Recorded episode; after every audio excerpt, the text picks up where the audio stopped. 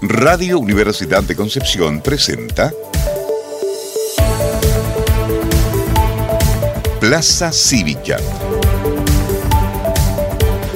Los temas que nos interesan.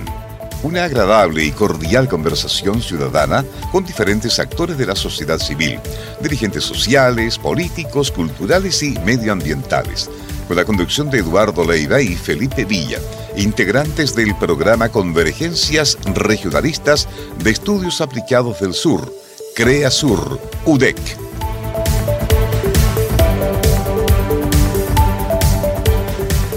¿Cómo están? Muy buenas tardes, bienvenidos amigos y amigas. Día martes 24 de enero ya aquí en Plaza Cívica. Dan la más cordial de las bienvenidas. Ya estamos a, a días de eh, estar en receso acá en la Universidad de Concepción y por supuesto Plaza Cívica, siempre con distintos invitados para conversar los temas que nos interesan. Dale la más cordial de las bienvenidas a mi querido colega, amigo y compañero de labores radiales, Felipe Villa. ¿Cómo está, don Felipe? Hola, Eduardo, muy bien. Como día martes, eh, planificando lo que es la semana y, y también planificando lo que va a ser este receso universitario. ¿Qué tal? Yo pensé que usted estaba guatita al sol, en, en, alguna playa, pero no, está planificando. Así estamos, trabajando. Bien, vamos entonces a conversar con nuestra primera invitada del día de Plaza Cívica, ya el último programa de la temporada. Así que le damos la más cordial de las bienvenidas a Viviana Béjar, quien está con nosotros. Viviana, muy buenas tardes, bienvenidas a Plaza Cívica. Hola Eduardo, hola Felipe, muchas gracias por la invitación. Y sí, la verdad es que tenemos un, un día lunes, no, martes. estoy perdida con los días, estoy perdida. El trabajo, el trabajo me tiene así. Así que no, muchas gracias por la invitación, muy entretenido. No, bienvenida a Plaza Cívica Viviana, docente de economía máster de... Eh, tú me ayudas porque de verdad que estos nombres en inglés y todo me, complica un poco.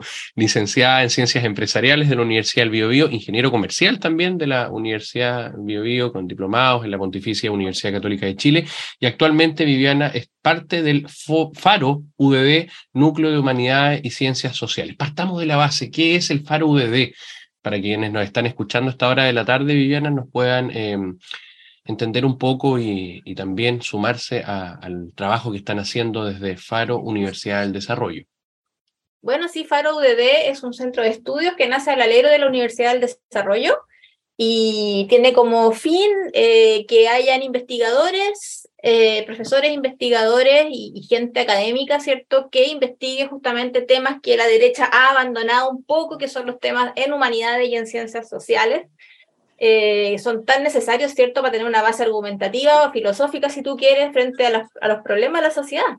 Y, y eso es, es, lo que la derecha ha perdido terreno durante bastantes años. Eh, nos dimos cuenta cuando teníamos la bomba encima y hoy nos damos cuenta, bueno, la Universidad del Desarrollo, junto con eh, su director, digamos, Ernesto Silva, eh, se dio cuenta de que, de que había una falencia en la derecha chilena, que era una, una falencia básicamente de, argumentación y sobre todo de base argumentativa filosófica respecto de por qué creemos lo que creemos o por qué promovemos lo que promovemos, que no es tan simplemente una mirada solo economicista, sino que tiene una base también filosófica, moral. Eh, y ahí estamos varias personas, cientistas políticos, abogados, historiadores, gente que en general la derecha, son carreras que la derecha evitaba estudiar, ¿no es cierto? Evitaban las humanidades un poco. Eh, y también habemos, por supuesto, economistas. Eh, de, y, debo decir que los economistas somos los menos. La mayoría ahí es gente más relacionada con las ciencias sociales y las humanidades. Y es un centro de estudio que, que nace, ¿cierto?, eh, un poco para también sumarse a todos estos centros de estudios que, que han proliferado de derecha, no los voy a nombrar para no hacerle publicidad, porque aquí solo quiero hablar de Faro, pero todos sabemos a, a, los que nos referimos.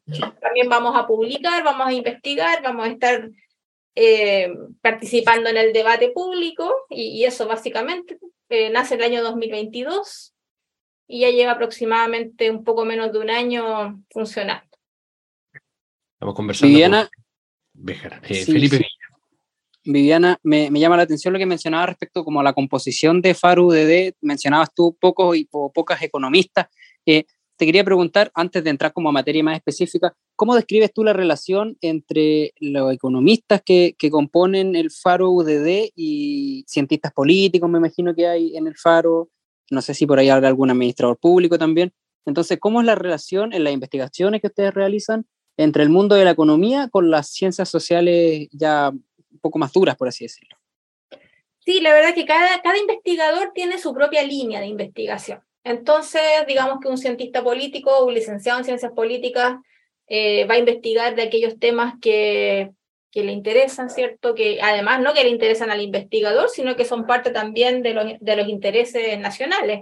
Eh, por ejemplo, lo que se ha levantado la discusión sobre feminismo o sobre indigenismo, todos esos temas que han estado relegados un poco del ámbito, ¿cierto?, de, la investigación de parte de la derecha, que ha sido un poco más técnica, más económica, ¿cierto?, o economicista, como se le suele decir, y que ahora son temas que también están siendo abordados por la derecha o por nosotros, en este caso por FARUDD, y que le van a dar respuestas liberales eh, a un problema, ¿cierto?, que se levanta en la sociedad que tiene que ver con cómo cómo se pueden gestionar o cómo se puede mirar una, una, una solución distinta, una mirada distinta respecto de, del relato mainstream, ¿cierto? Que hay respecto del indigenismo y del feminismo, que hay un solo relato que domina.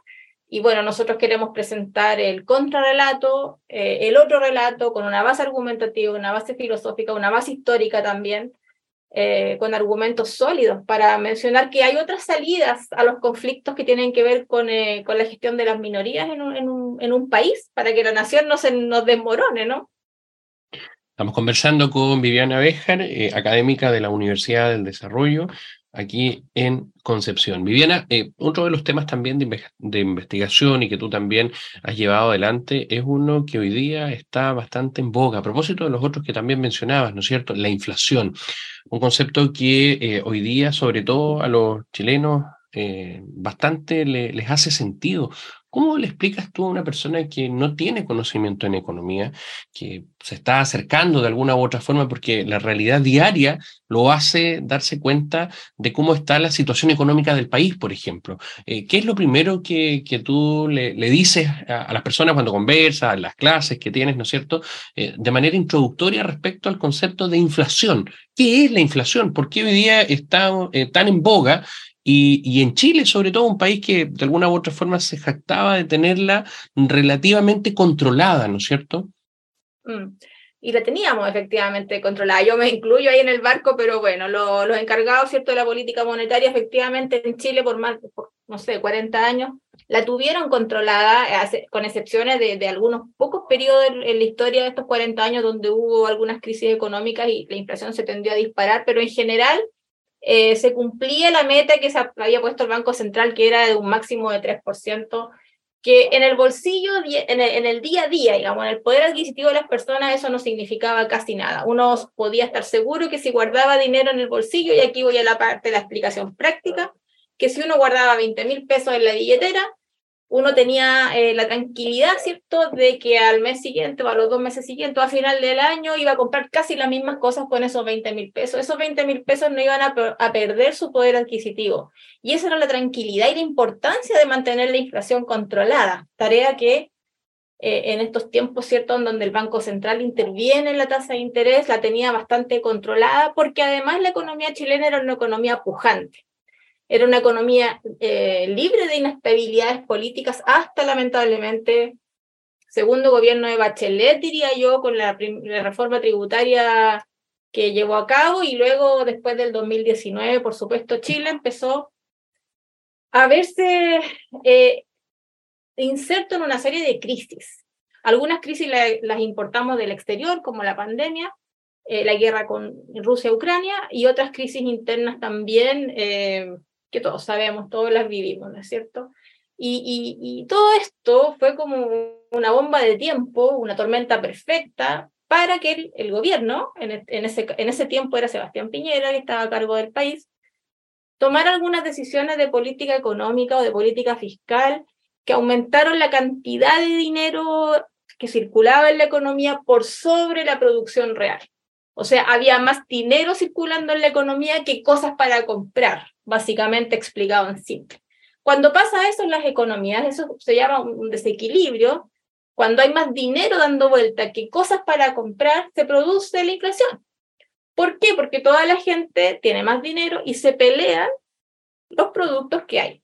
Recordemos el caso de los automóviles, que por más de un año más o menos eh, la gente trató de comprarse autos y, y no habían, no habían existencia, había que esperar el siguiente embarque y en el siguiente embarque tampoco venían la cantidad de autos que se habían comprado por, por una cuestión de que la, el ajuste de la oferta, por ejemplo, en la industria automotriz, no se puede ajustar tan rápidamente una explosión repentina de, de aumento de la demanda. Todos sabemos que los automóviles, la producción de automóviles se planifica con varios años de anticipación. Por lo tanto, no habían nomás automóviles. Y eso tradúcelo a todas las cosas que subieron de precio. Los alimentos, las frutas. Algunas cosas se encarecieron porque se encareció el petróleo y eso producto de la guerra. Entonces fue la, la verdad una tormenta perfecta. Yo diría que las personas, si yo les, les explicara la inflación en forma teórica, sería más difícil de entender que ahora que la gente lo está viviendo. O sea, la gente está viendo cómo aumenta el precio semana a semana y que ahora con 20 mil pesos no compra lo mismo que con 20 mil pesos del año 2019. Y eso lo está viendo y, sobre todo es bueno también que lo vean empíricamente las nuevas generaciones para que entiendan eh, qué significa la importancia de la pérdida del valor del dinero. Sí, estamos conversando con eh, Viviana Béjar a esta hora de la tarde en Radio Universidad de Concepción, en su programa Plaza Cívica, respecto a la inflación y sus efectos. Felipe Villa también eh, me acompaña. Felipe. Sí, me llamaba mucho la, la atención y quería ver si es que Viviana nos podría aclarar una duda que me surge con respecto a justamente a varias cosas que tú mencionaste, porque hacen referencia a algunos políticos, ¿cierto? Hay que gran parte de la inflación que estamos viviendo, eh, bueno, a pesar de la guerra y varios otros factores externos, la pandemia, también fue atribuida a, los retiros, a los retiros de, de, pensiones, pensando también justamente lo que tú decías de que hay más dinero circulando. Entonces, ahí me entra a mí la duda, ¿sería la única medida que tuvo el gobierno en su momento para mm, evitar o para paliar la crisis? Porque me imagino que el gobierno, con su equipo de economistas, sabía qué, qué, efectos podían tener esas decisiones. Entonces, eh, hubieron IFE, hubieron también cuarto, eh, retiros, ¿cierto? Diferentes retiros durante el gobierno de Sebastián Piñera. Entonces, mi pregunta va por ese lado. ¿Había otra solución en su momento, sabiendo los resultados que iba a tener este efecto de tener más dinero circulando en la economía? Mira, tú dijiste algo muy importante y los políticos lamentablemente se lo, pasan por alto cuando están, eh, cuando quieren ir a otra reelección o cuando todavía sienten que su carrera política no ha terminado, como creo yo que es el caso de Sebastián Piñera. Eh, pasa que ellos se olvidan de todo el conocimiento técnico que alguna vez adquirieron y eso indica que están más preocupados de su próxima reelección que del bienestar de la ciudadanía. Respondiendo directamente a tu pregunta, yo creo que sí había una opción mucho mejor, eh, que era enfocar el gasto público al que verdaderamente lo necesitaba. Recordemos que los IFES o esta entrega, esta transferencia de dinero, ¿cierto?, hacia las familias se dio en forma generalizada. ¿Qué significó eso? Que las personas, que alrededor de 15 millones de personas que incluso estaban ahí con su ficha de protección social incluso teniendo un trabajo permanente, ¿no es cierto? Indefinido, trabajando muy bien, algunas familias recibieron, cada integrante de la familia recibió ese bono. Entonces, eso quiere decir que podríamos decir que hasta se le duplicaron los ingresos que generalmente recibían. Eh, y eso implicó inmediatamente que las familias hicieran gastos que, por supuesto, que uno no puede meterse en el bolsillo ajeno, uno no puede decir, oye, ¿por qué te gastaste la plata? Cada uno sabe lo que hace con su dinero. Pero aquí tiene que ver con una cuestión de incentivos. O sea, si tú recibes dinero, lo más probable es que te lo vayas a gastar, ¿no es cierto? A menos que tengas una conciencia empresarial y una conciencia de, de, reinversión del capital, entonces que tú digas, oye, tengo esta cantidad de dinero, lo voy a reinvertir. En ese caso, y es lo que yo sostengo, que si los seres humanos dejáramos de ser seres humanos y fuéramos tuviéramos un chip que pensáramos efectivamente, racionalmente, como pensaban o, como era la teoría clásica de economía que decía que el ser humano era un, un hombre económico, ¿no es cierto? Que todo lo pensaba racionalmente y que maximizaba la utilidad. Bueno, si eso hubiese sido realmente verdad, que así actuamos los seres humanos, entonces cada uno de nosotros hubiera guardado ese dinero, lo hubiese puesto a eh, alguna inversión, ya, ya sea una inversión financiera o alguna inversión de otro tipo, hubiera quizás dado incluso empleo, y ahí el problema no hubiéramos tenido inflación. Si todos hubiéramos hecho lo otro, hubiéramos tenido un, un gran repunte en el crecimiento económico y quizás hubiese sido un, un, crecimiento sostenido y no hubiésemos tenido tanta inflación. El problema es, es los incentivos y en que quedó en evidencia que no todas las personas tenemos efectivamente un espíritu empresarial. Por eso algunas logran multiplicar su dinero y otras no. Entonces ahí hay una diferencia, ¿cierto?, en cuanto a la personalidad, a la, habilidad de hacer negocios, etc. Y respondiendo rápidamente la pregunta, efectivamente el gobierno lo que pudo haber hecho ante un inminente eh, retiro de la AFP, decir, bien, voy a esperar qué pasa con los retiros y luego voy a ver si doy los IFE, porque si damos, si, si, y todos sabían que políticamente era muy probable que se aprobara el tema del retiro, no debió apurarse en eh, en dar los IFE. Recordemos que los IFE le dio como incentivo para que la gente no, no siguiera pidiendo los retiros, pero llegó tarde al parecer. Llegó tarde porque ya el tema del retiro ya estaba andando, ya estaba, se notaba que iba a ser algo que, que iba a haber ahí una, una reforma a la constitución para poder retirar ese dinero. ¿Y, y, y qué, qué debieron haber hecho? ¿Esperar o lo otro hubiese sido eh, entregar estas ayudas en forma enfocada, a tiempo, porque convengamos que la, ayuda del IFE llegó a destiempo, ¿no es cierto? Cuando toda la gente decía, mire, me quemaron el negocio, o mire, con la pandemia no puedo abrir mi negocio, por lo tanto no tengo ingreso y tengo que estar pagando las cuentas. Bueno, en ese minuto, Sebastián Piñera eh, y su gobierno, ¿cierto? Debieron haber dicho, ok, les vamos a entregar una ayuda enfocada en las personas que lo estaban pasando mal pero la ayuda fue a destiempo y fue generalizada. O sea, la recibió gente que en verdad no, la necesitaba, no nos estábamos muriendo de hambre como, como era el eslogan que andaba dando vuelta por ahí. Y entonces se juntaron una serie de situaciones en Chile en que, bueno, como digo, la tormenta perfecta para encontrarnos ahora. Ahora todos nosotros los economistas decíamos, en un año más vamos a ver la inflación en Chile. Y todos se reían. Yo me acuerdo que nos decían, oye, usted eh, hace campaña del terror. Bueno, no, era campaña del terror. Pasa que evidentemente cuando, cuando ocurren estas situaciones de desequilibrio entre la cantidad de dinero circulante y la producción real, aquí y en la quebrada del eje se produce inflación. Siempre. No, no hay ninguna parte que no ocurra. Entonces no es que uno tampoco haya estado profetizando, sino que es algo que tiene un, un una causa y un efecto, ¿no es cierto? Eso es así en todas partes.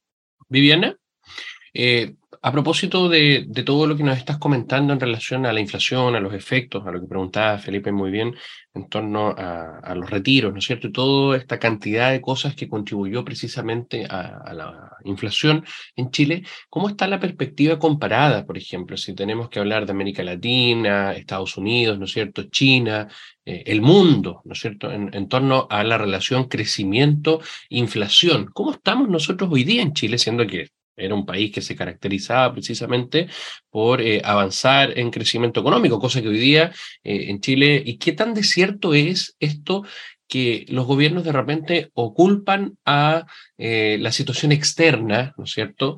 O realmente hay irresponsabilidad al interior del país, ¿no es cierto? En la política económica de cada uno de los gobiernos. Eh, dos, dos cosas, ¿no es cierto? Crecimiento, inflación por una parte y lo otro, cuánta responsabilidad también tienen los gobiernos en apuntar a esto, ¿no? Y, y hablamos de futuro. ¿Cómo lo ves ahí?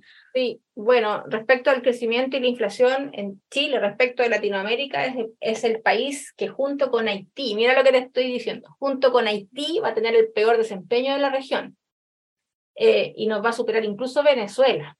O sea, ellos, Venezuela que ha liberalizado un poco el comercio, eh, Nicolás Maduro se ha dado cuenta que, no es que se haya dado cuenta, sí, eh, los gallos lo saben, digamos, estos tipos lo saben, pero es que tienen su agenda detrás de todo lo que hacen, no, no hay que ser tan ingenuo en estas cosas. ¿eh? Los gobernantes eh, saben lo que están haciendo y, ellos saben que con el libre comercio todo despega. Entonces lo que hizo Nicolás Maduro, como se estaba viendo, con poca inversión, no habían suficiente inversión para que les sacara el petróleo que tienen inundado debajo de su, de su terreno, ese territorio geográfico, tienen mucho petróleo, y no había suficientes inversionistas que quisieran sacar el petróleo. Por lo tanto, dijeron, bueno, lo que vamos a tener que hacer es eh, poner a la venta parte de las empresas estatales para que la compren ciertos inversionistas privados y podamos efectivamente comenzar a mover esta cosa, porque el petróleo no, se, no sale solo del suelo y no se pone solo en un barril, ¿no es cierto? Alguien tiene que traer maquinaria,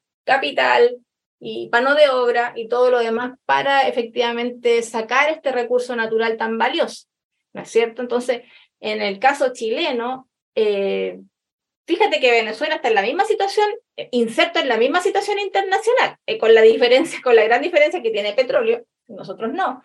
Aún así, teniendo petróleo, de todas maneras tampoco lo podía utilizar o sacar de ahí de, de su suelo. Dicho esto, eh, Chile teniendo también un gran potencial sol, no solo en recursos naturales, sino también en profesionales, estos profesionales han decidido paulatinamente ir emigrando hacia otros lugares. Y así pasa con los países que se van empobreciendo. Van quedando sin profesionales, sin capital humano, sin capital físico, sin inversiones y todo lo que nosotros dábamos por sentado son cosas que se pueden perder muy rápidamente. Nosotros ya lo estamos viendo en Chile. Por lo tanto, las proyecciones para el próximo año y para el 2000, no, perdón, ya estamos en el 2023, así que para el 2023 y 2024 son eh, de una recesión, una recesión que está inserta también dentro de una recesión global que se espera para este año, pero con un leve repunte en el 2023, en el, perdón, estoy perdida con los años, porque como estamos empezando recién el 2023, un leve repunte para el 2024.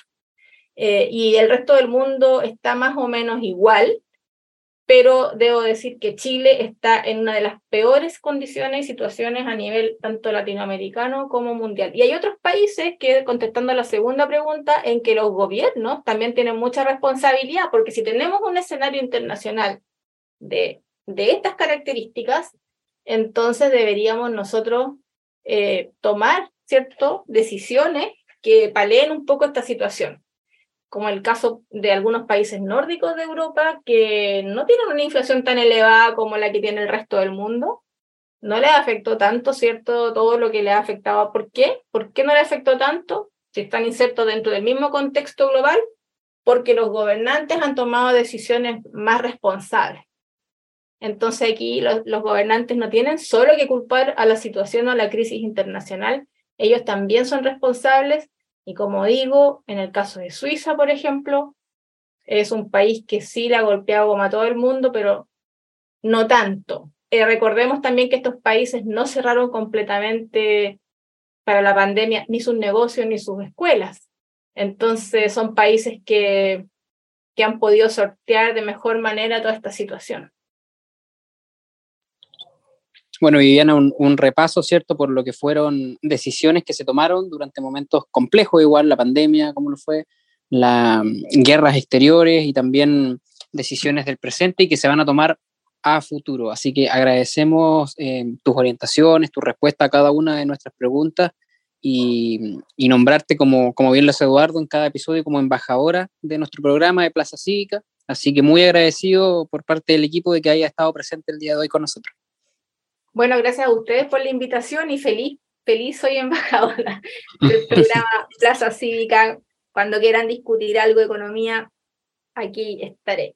de, todas maneras, oye, muchas gracias Viviana por haber estado con nosotros en vivo aquí en Radio Universidad de Concepción, conversando un poquito más de estos temas que nos interesan. Muchas gracias.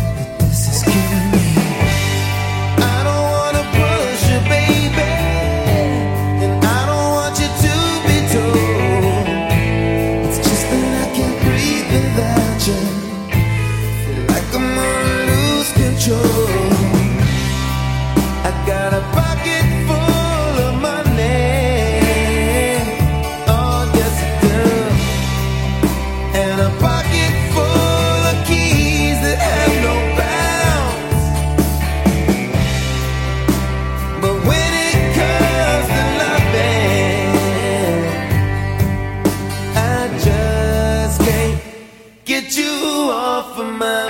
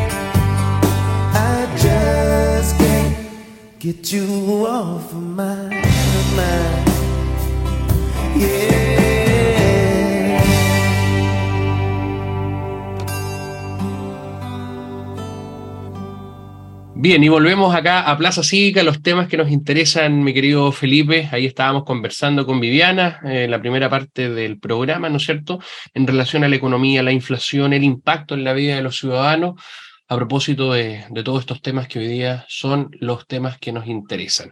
Pero bien, continuando aquí en Plaza Cívica, nuestro último programa de la temporada, mis queridos amigos, ya ha pasado increíblemente. Yo ya no sé, Felipe, si llevamos como cinco o seis temporadas acá en Radio Universidad de Concepción. Han pasado muchos invitados, hemos tenido conductores también. Usted que es parte de la nueva generación de conductores de Plaza Cívica, también saludar a nuestro querido amigo Germán Catalán, con el que pude compartir ayer un cafecito, el querido Germán que está en Santiago también, ha estado Amanda López, eh, Felipe Villa, quien les habla en los distintos em, episodios de, Plaza Cívica. Igual harto tiempo ya eh, al aire. Querido Felipe. Sí, pues reviviendo momentos con, con Germán.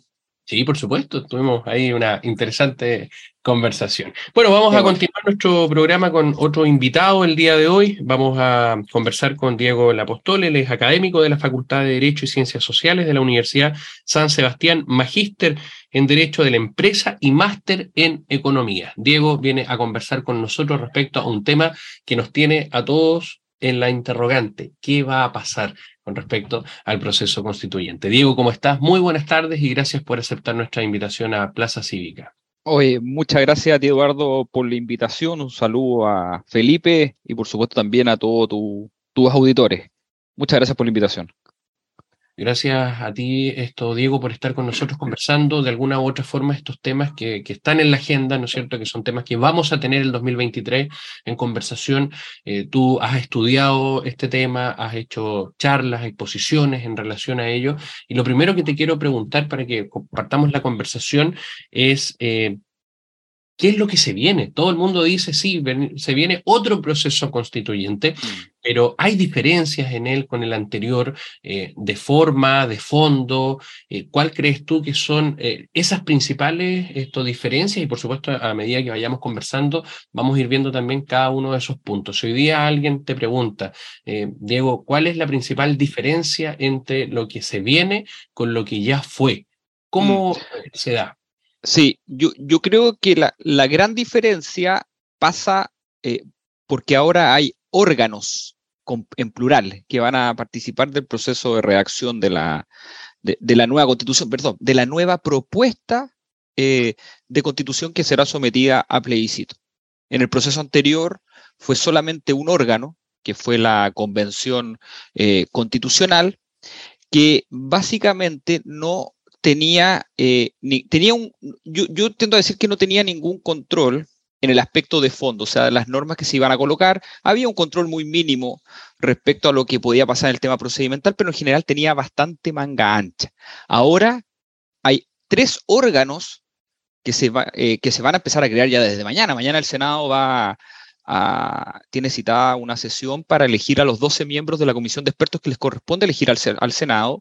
Y ahí te tienes un, órgano que es la comisión de expertos, además hay un órgano que es una comisión técnica de admisibilidad, que algunos empiezan, lo, asimilan a árbitros, que van a ser básicamente los que van a poder dirimir y, y decidir si es que se respetan las bases, los mínimos, los bordes que se llaman, y está el propio Consejo Constitucional, que en sí es distinta también a, su integración es distinta al de la convención anterior. La convención anterior tenía 155 miembros, terminó en 154 por la renuncia del convencional BADE, y el de ahora, el órgano nuevo, tiene 50 miembros nomás, el que va a redactar. Está dividido en una etapa previa, donde la comisión de expertos va a redactar un anteproyecto, y eso después va a servir de base para la discusión del Consejo Constitucional. Siempre en toda la línea vigilados, supervisados por el Comité Técnico de Admisibilidad, ¿ah? que es la suerte de estos árbitros que se van a nombrar, que son 14 miembros y que sí, son abogados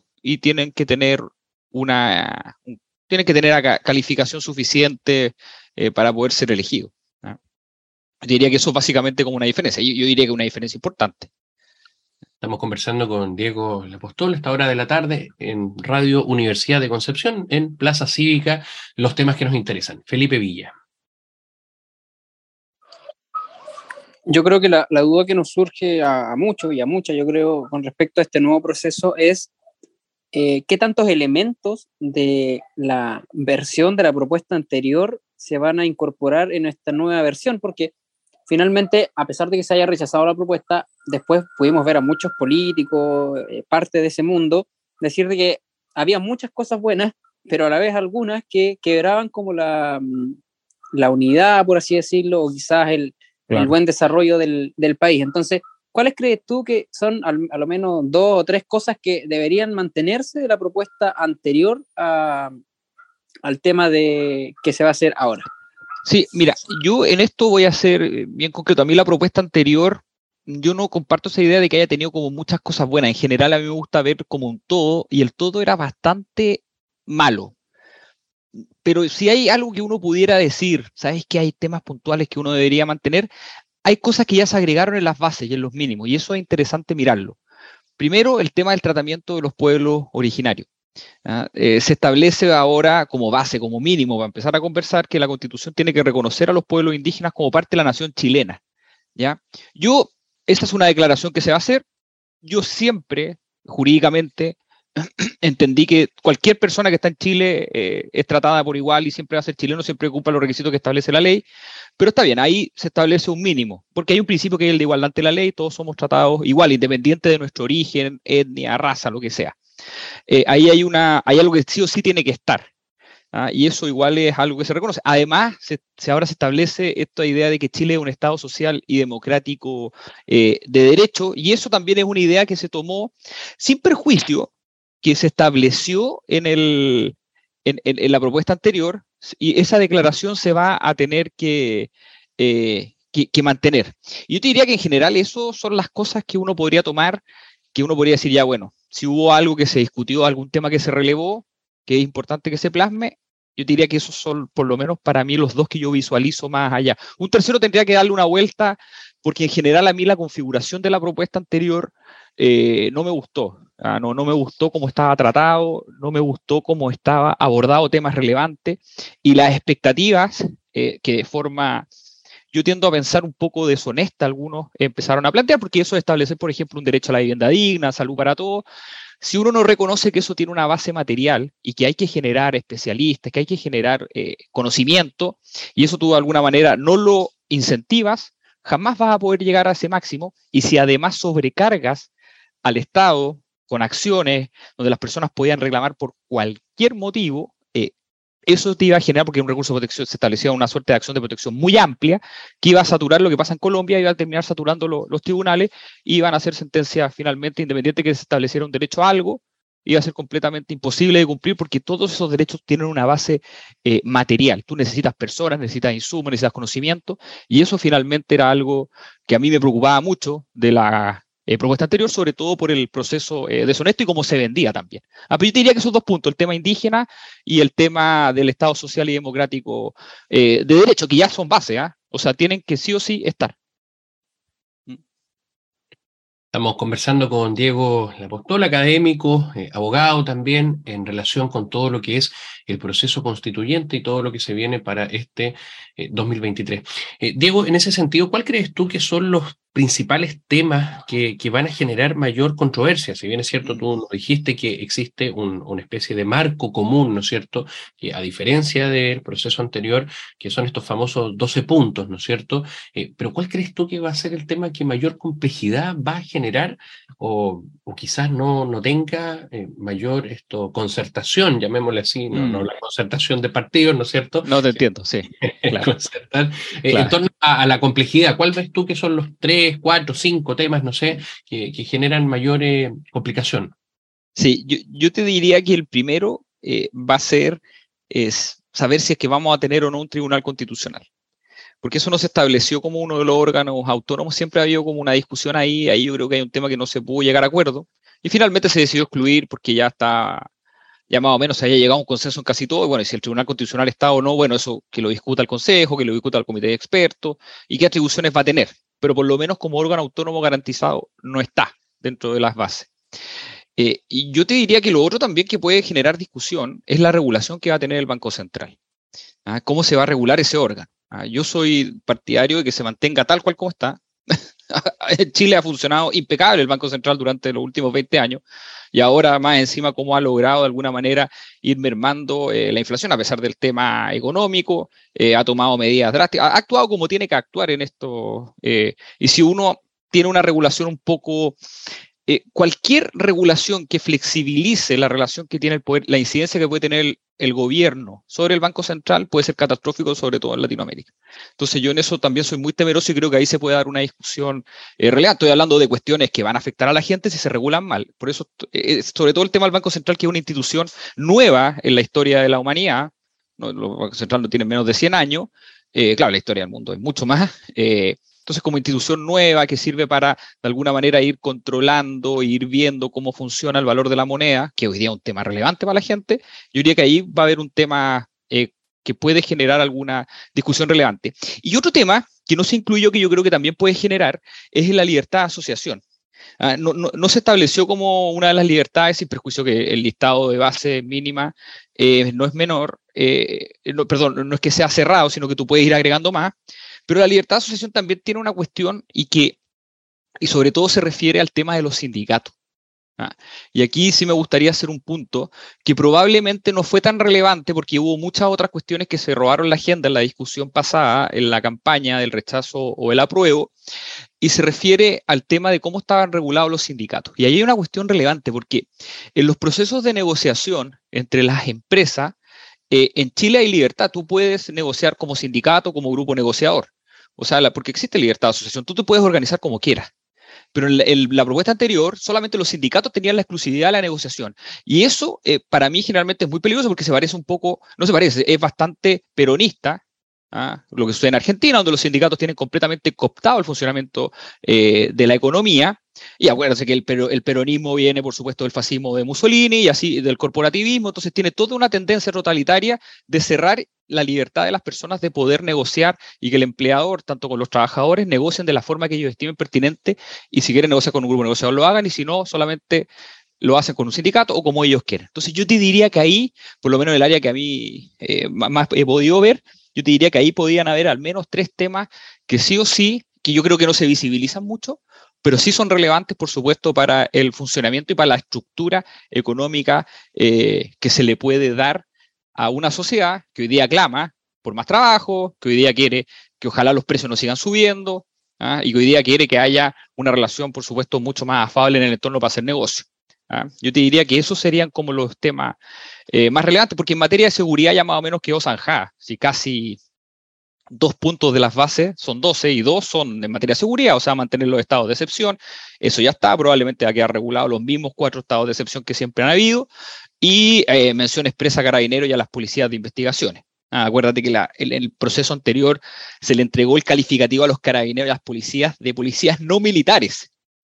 Que alguien me explique cómo iban a enfrentar a los narcotraficantes si se aprobaba esa propuesta. ¿Cómo hacen policías no militares enfrentando hoy día grupos armados con alto poder de fuego? Eso era algo que uno, bueno, cuando estuvimos siempre planteando esto en medio, en, charla, en debate, eso era un tema eh, relevante. Finalmente el tiempo nos dio la razón, pero eh, qué bueno que no se aprobó la propuesta anterior y hoy día eso ya queda consagrado eh, más expresamente el rol del Estado número uno, que es la seguridad. Entonces yo te diría, claro, que los tres temas que te planteé antes son los que van a, yo te diría que podrían generar más, más polémica y podrían afectar bastante la calidad de las personas. Estamos conversando a esta hora de la tarde con Diego Lapostol, quien nos está dando respecto, eh, luces respecto a lo que es este nuevo proceso constituyente. Felipe Villa. Sí, Diego, bueno, me surge la, la gran duda de, tuvimos una primera propuesta que fue rechazada, ahora tenemos un segundo intento ya con expertos que, y, otro, y otras composiciones que, varios criticaban a la primera convención, diciendo que no eran expertos en la materia y todo el tema. Entonces, ¿qué pasa si ahora volvemos a, no quiero ocupar la palabra fracasar, pero qué pasa si la propuesta no se aprueba esta propuesta de, realizada en su mayoría por comisión de expertos? ¿Cuál es el, panorama que se viene? Porque una tercera fórmula ya no la, no me imagino una tercera fórmula en cuanto como a, a legitimidad propiamente tal del, del proceso, entonces yo creo que a varios nos entra, nos entra esa duda, o sea, rechazamos una primera propuesta, vamos con una segunda, entendiendo, partiendo de la base que la actual ya no es garantía quizás porque hay varios, tú mencionabas puntos mínimos que deberían tener y que no tienen la actual. Entonces, en ese escenario, ¿cuál, ¿cómo te lo imaginas tú? ¿Una tercera propuesta? ¿Qué, qué, ¿Cómo ves el panorama?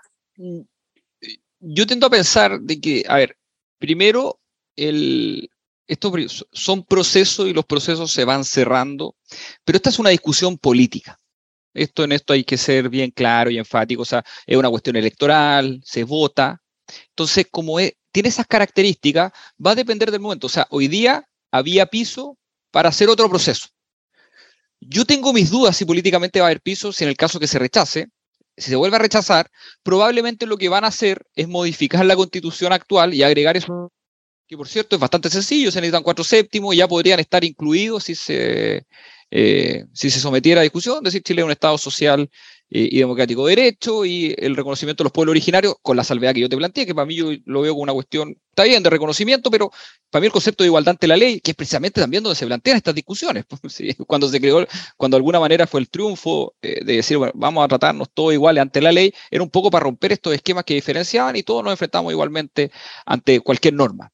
Entonces, yo lo que veo es que es básicamente eso, políticamente quizás no va a haber piso para hacer de nuevo un proceso y eh, va, habría que, si se vuelve a rechazar, probablemente agregar estos dos puntos que yo te señalé, eh, porque eso es básicamente temas que son relevantes para un sector importante, y si se agregan bien, ah, no, yo, yo, creo que no produce tampoco ningún efecto, eh, redunda en la igualdad ante la ley, el Estado social y democrático de derecho es algo que siempre es una declaración un poco que pretende romper un poco con el Estado subsidiario, eh, pero yo tampoco lo veo que vaya a romper tanto, porque es un poco como tú regulas la orgánica del Estado que participe o no en las actividades eh, económicas o en la prestación de algunos eh, servicios, siempre que tenga la capacidad, los conocimientos técnicos, que sea más eficiente que los privados para hacerlo. Eh, eso, bueno, son discusiones, por supuesto, de, de, de, otro tipo, pero en general yo te diría eso. Yo creo que hay poco espacio para un tercer proceso, pero hay mucho espacio para agregar estos dos puntos que yo te señalé en el caso que se,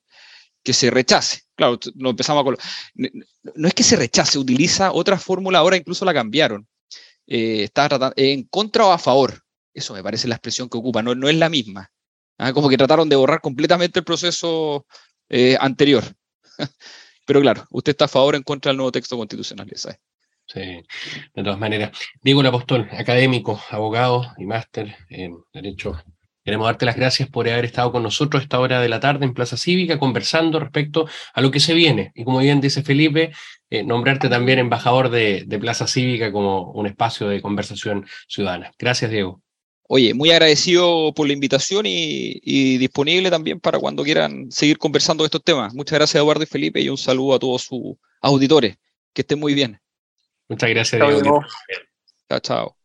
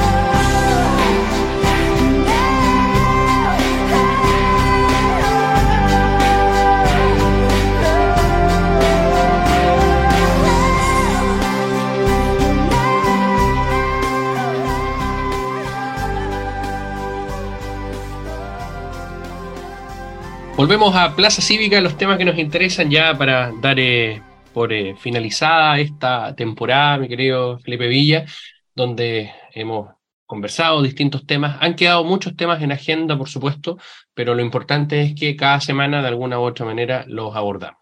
Felipe. Así, Eduardo, varios temas tuvimos ahí durante todo el 2022, parte ahora del 2023. Nos vamos a este receso universitario y, y también apuntando los temas que, no, que nos quedan para este año Así que esperar continuar ahí con las labores acá de, Plaza Cívica y, Radio UDEC. Así que muy contento y a seguir con, este proyecto y con nuevos invitados e invitadas de acuerdo a la contingencia.